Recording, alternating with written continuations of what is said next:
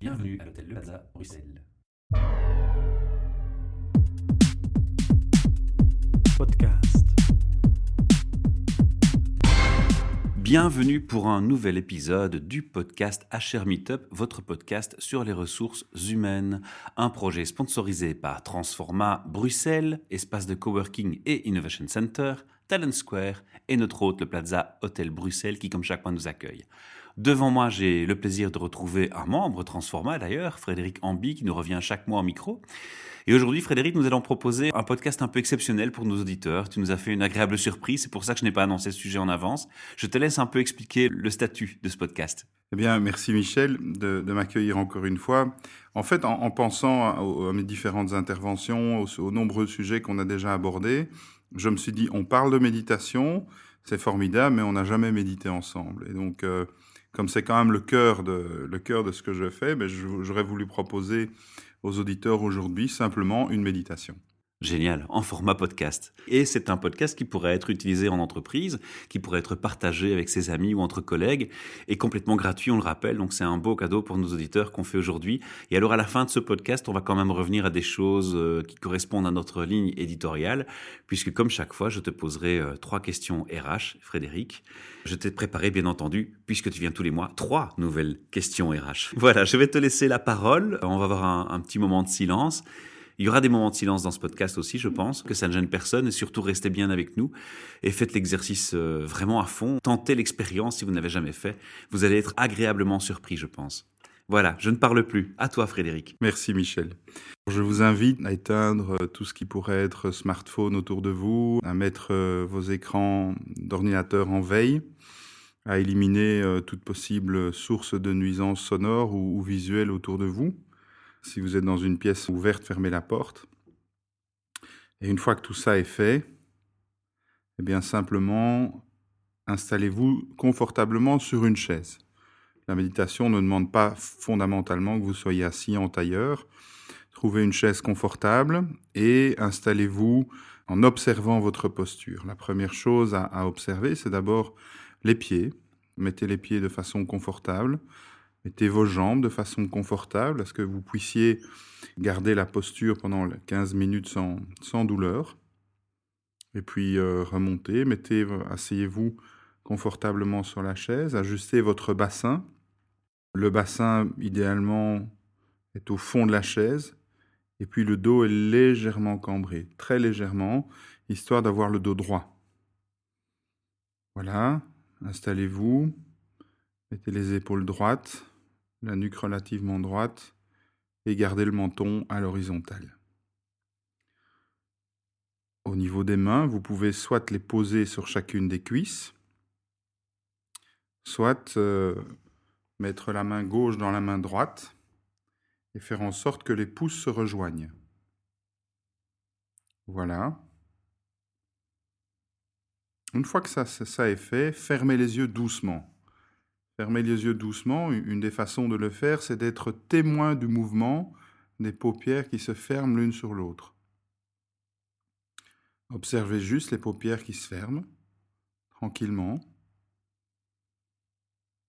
Et maintenant, après avoir ajusté votre corps de l'extérieur, ajustez-le de l'intérieur, c'est-à-dire passez un peu de temps pour regarder dans vos pieds, dans vos chevilles,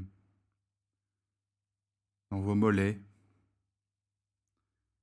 Est-ce qu'il y a encore des endroits qui, qui me dérangent? Est-ce qu'il y a encore des, des ajustements de la posture que je dois réaliser? Continuez dans les genoux. Décidez maintenant de garder les jambes pliées, les deux pieds à terre ou au contraire de croiser les pieds devant vous. Ajustez une dernière fois votre bassin. Faites en sorte que votre dos touche légèrement le dos de la chaise ne le touche pas du tout. Prenez une profonde inspiration, laissez tomber les épaules. Une autre inspiration, détachez la mâchoire du bas de la mâchoire du haut et laissez-la pendre simplement. Voilà, laissez-la pendre. Et avec votre regard intérieur, continuez à simplement observer maintenant votre cou. Les yeux fermés, observez, portez votre attention sur votre nez, vos yeux, vos oreilles, votre front, l'intérieur de votre boîte crânienne. Et enfin, portez votre attention au-dessus de votre crâne. Juste comme si votre attention était posée sur le sommet de votre boîte crânienne. Et restez là le temps de quelques cycles de respiration.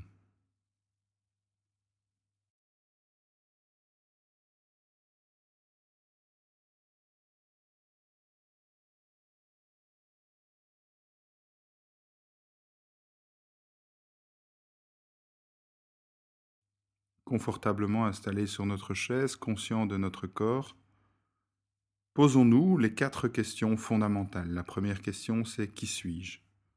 Qui suis-je vraiment? Et plus spécifiquement, quelles sont mes qualités? Qui suis-je? Respirez, expirez. La deuxième question est qu'est-ce que je veux? Quels sont mes désirs de nature spirituelle, matérielle, émotionnelle, psychologique, physique? Qu'est-ce que j'ai envie de voir se déployer dans mon existence? Inspirez, expirez. La troisième question est quel est le but de ma vie? Pourquoi suis-je ici sur Terre? Quel est mon but? Inspirez, expirez. Et enfin, quatrième question, pourquoi ai-je de la gratitude aujourd'hui? Quelle reconnaissance ai-je aujourd'hui? Prenez une profonde inspiration et expirez en soupirant. Une deuxième fois.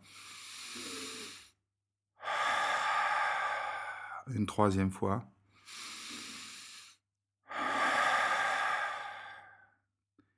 Et maintenant, sans tenter de répondre à ces questions, commencez à suivre votre respiration.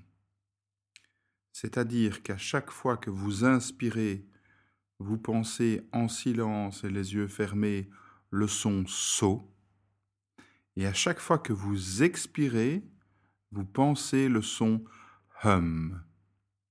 Quand vous inspirez, vous pensez so, et quand vous expirez, vous pensez hum. So, hum. Ça n'a aucune signification. Simplement, répétez-le de façon innocente. Il n'y a pas de bon rythme, pas de bonne intonation, pas de juste ou de mauvaise manière de prononcer ce son.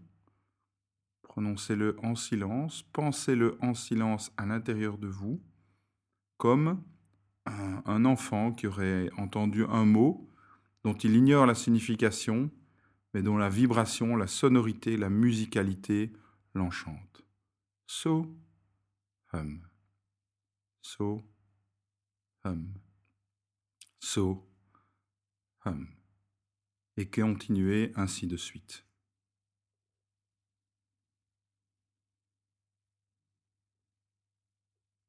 Pendant votre méditation, il est probable que des pensées, des bruits extérieurs ou des émotions viennent perturber votre méditation.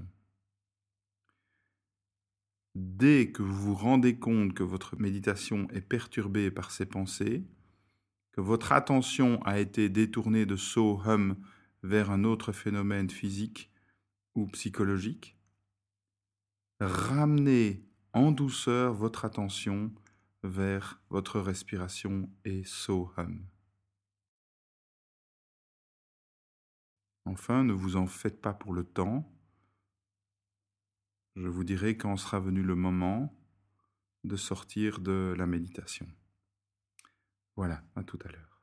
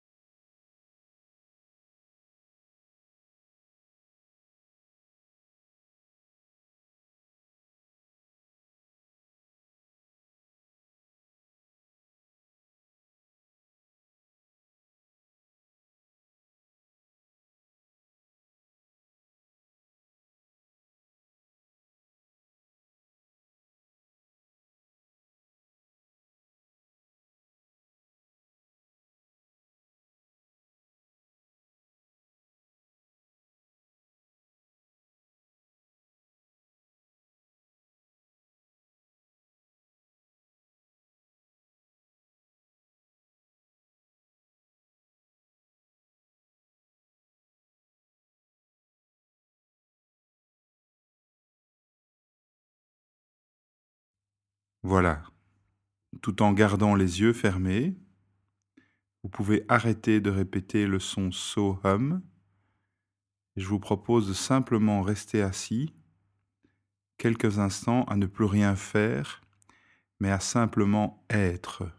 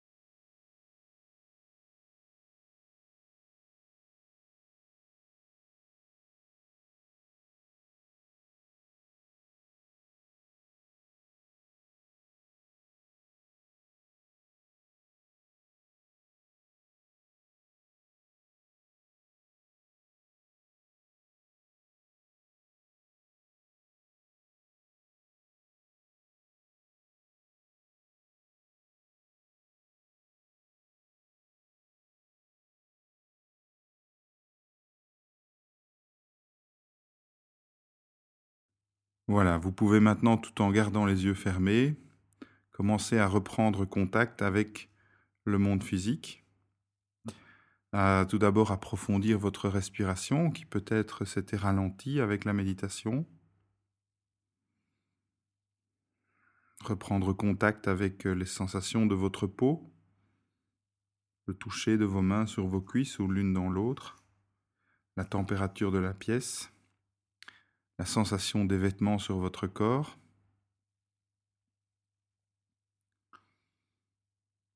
Vous pouvez prendre contact avec des sons qui peut-être euh, vous entourent et progressivement à votre rythme sans forcer. Vous pouvez revenir ici et maintenant en ouvrant les yeux.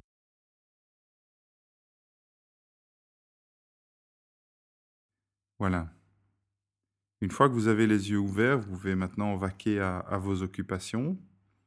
Et donc, ce script est, complet. Vous avez là une méditation que je vous recommande de faire tous les matins et tous les soirs, si vous le pouvez, en, étant, en faisant bien attention à, en tout cas à la fin de la méditation, toujours garder quelques minutes, ne pas sauter de la, de la pratique méditative à des activités beaucoup plus, euh, beaucoup plus intenses, mais toujours se, se garder cette, cet interstice de transition entre la méditation et le retour à la vie active.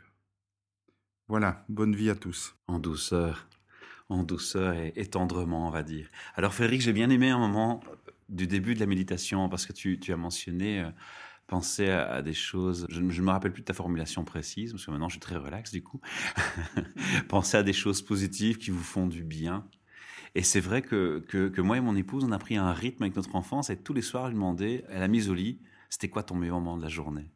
C'est une action positive, je pense. Dans toutes les écoles de méditation, on parle de la maîtrise de l'intention et de l'attention. Et donc effectivement, si vous passez votre vie à focaliser l'attention de votre enfant et la vôtre sur ce qui va bien au lieu de la focaliser sur ce qui ne va pas bien, ce qui est une question de discipline, au moment où vous avez le choix de porter votre attention porterez votre attention vers le beau, vers le grand, vers le lumineux, vers ce qui vous porte, ce qui vous inspire, au lieu de, tout l'inverse, eh bien, vous, faites un choix conscient de, créer une vie qui ressemble à ce que vous gardez.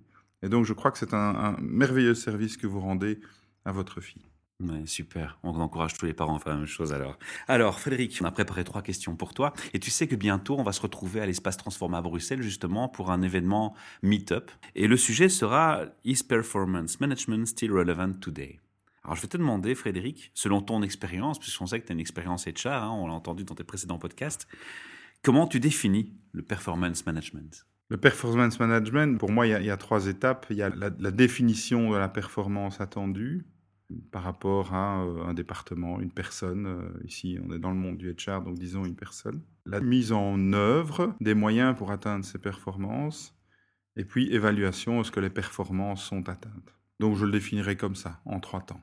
Alors je précise quand même pour les auditeurs, hein, on n'a pas préparé, hein, c'est des questions spontanées, tu ne Ah les oui, connais oui. pas, tu t'y attends pas, donc tu es obligé d'improviser. Voilà, moi, moi je vous dis juste par rapport à, dans mon expérience Ouais. actuelle et passée, c'est ce que ça évoque en moi. Alors maintenant qu'on a justement défini le, le contexte précis, je vais te demander de répondre à la fameuse question qu'on va se poser ce jour-là et sur laquelle on va, on, va, on va faire du brainstorming.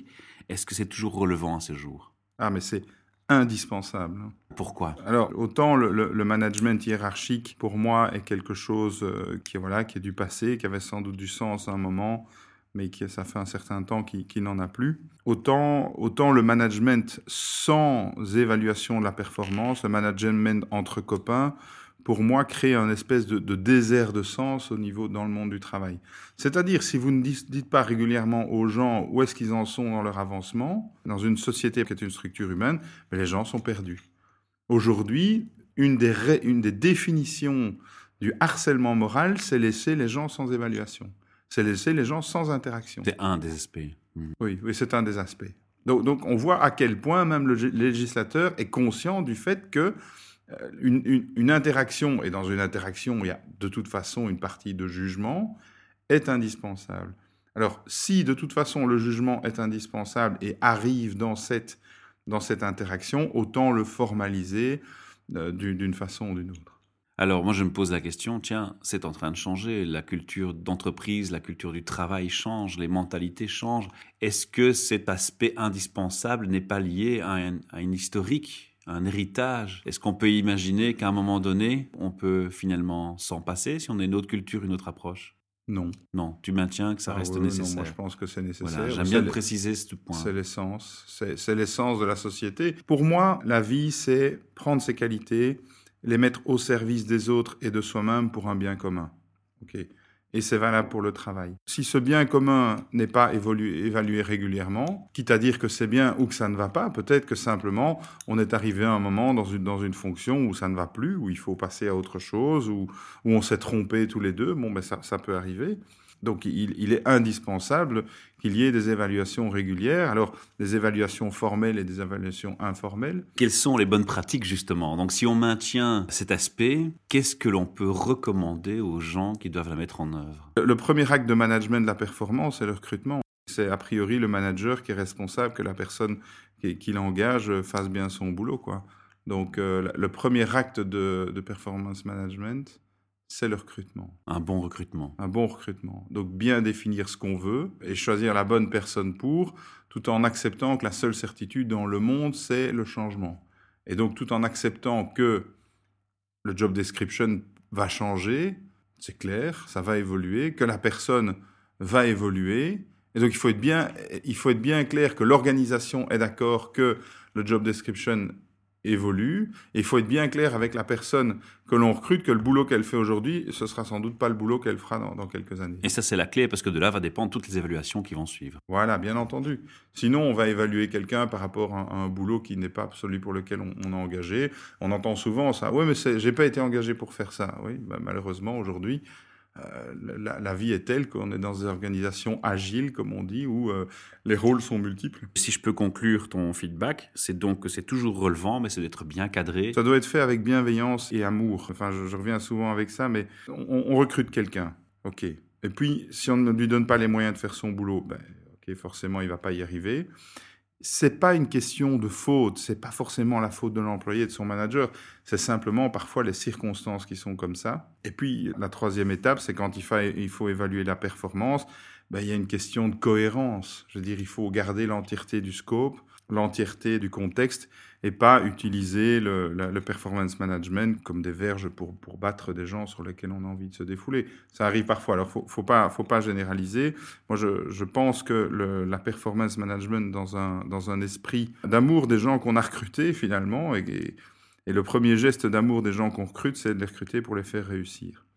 Si on part de là, à mon avis, tout ce qui va s'en suivre se passera, si pas parfaitement bien, mais en tout cas mieux. C'est une belle conclusion que tu nous offres là.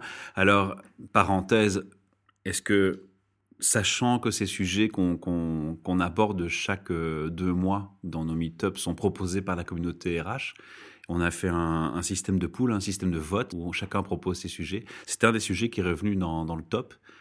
Est-ce que ça t'étonne? Le performance management? Est-ce que ça t'étonne que ce sujet soit revenu justement dans, dans, le top des préoccupations de la communauté HR Ah non, pas du tout.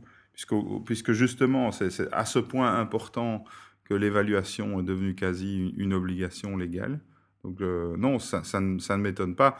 Mais comme on est dans le domaine de l'interaction humaine et d'une grande subjectivité, voire d'une instrumentalisation du performance management pour des, motifs égotiques et pas pour des motifs de performance globale de l'organisation, c'est clair que c'est un sujet qui fait débat et qui fera débat jusqu'à la fin des temps. Merci Frédéric. Voilà. Merci pour ton intervention. Alors, vous, les auditeurs qui nous écoutez aujourd'hui, je vous rappelle que si vous êtes intéressé de partager votre passion à notre micro au travail ou votre passion en tant que HR sur un sujet, votre passion en tant qu'étudiant ou enseignant, venez à notre micro, partagez euh, ces aspects avec nous et on passera un super moment dans un cadre magnifique. À bientôt. Merci. Podcast.